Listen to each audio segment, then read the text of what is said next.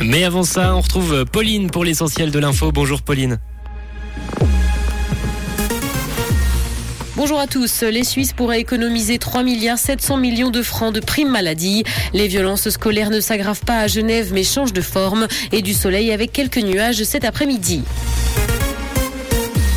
de la santé, les Suisses pourraient économiser 3 milliards 700 millions de francs de primes maladie. En choisissant la caisse la moins chère, les assurés épargneront 428 francs par personne. C'est en tout cas ce qu'a indiqué aujourd'hui le comparateur en ligne Moneyland.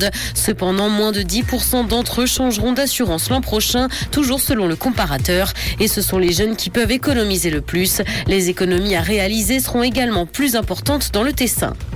Les violences scolaires ne s'aggravent pas à Genève mais changent de forme. C'est le diagnostic établi par une vaste étude menée en deux volets. La violence verbale reste toutefois très présente. Il ressort également que les écoles genevoises prennent très au sérieux ces questions à travers des démarches de valorisation et de respect de la diversité, mais également de prévention des discriminations.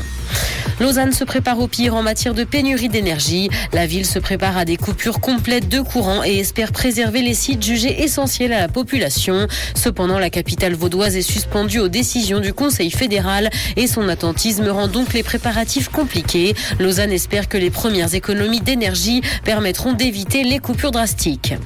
Dans l'actualité internationale, les États-Unis vont puiser 15 millions de barils de pétrole supplémentaires dans leurs réserves. Une initiative qui a pour objectif de tenter de soulager les cours de l'or noir. Le président américain n'exclut d'ailleurs pas d'en utiliser davantage. Cette nouvelle ponction sera réalisée en décembre. C'est d'ailleurs la dernière tranche du programme annoncé au printemps qui prévoyait de libérer 180 millions de barils. Netflix, Disney et les autres plateformes de streaming ont un concurrent inattendu. Il s'agit de TikTok. Selon une étude médiamétrie, les jeunes délaissent ces sites au profit du réseau social qui est déjà extrêmement populaire. Netflix et Disney ont perdu 45 minutes d'attention des 15-24 ans au profit de TikTok. Le réseau était d'ailleurs l'application la plus téléchargée début 2022. Emmanuel Seigné prend la défense de son mari, Roman Polanski. Dans une interview donnée dans le 7 à 8 sur TF1, l'actrice le défend et demande à ce qu'on lui foute la paix. Elle s'apprête d'ailleurs à publier un plaidoyer intime et documenté afin de réagir aux affaires qui poursuivent le cinéaste depuis maintenant 45 ans. Elle indique que les filles avec qui il a eu des rapports étaient consentantes et demande à ce qu'on s'occupe des vrais prédateurs.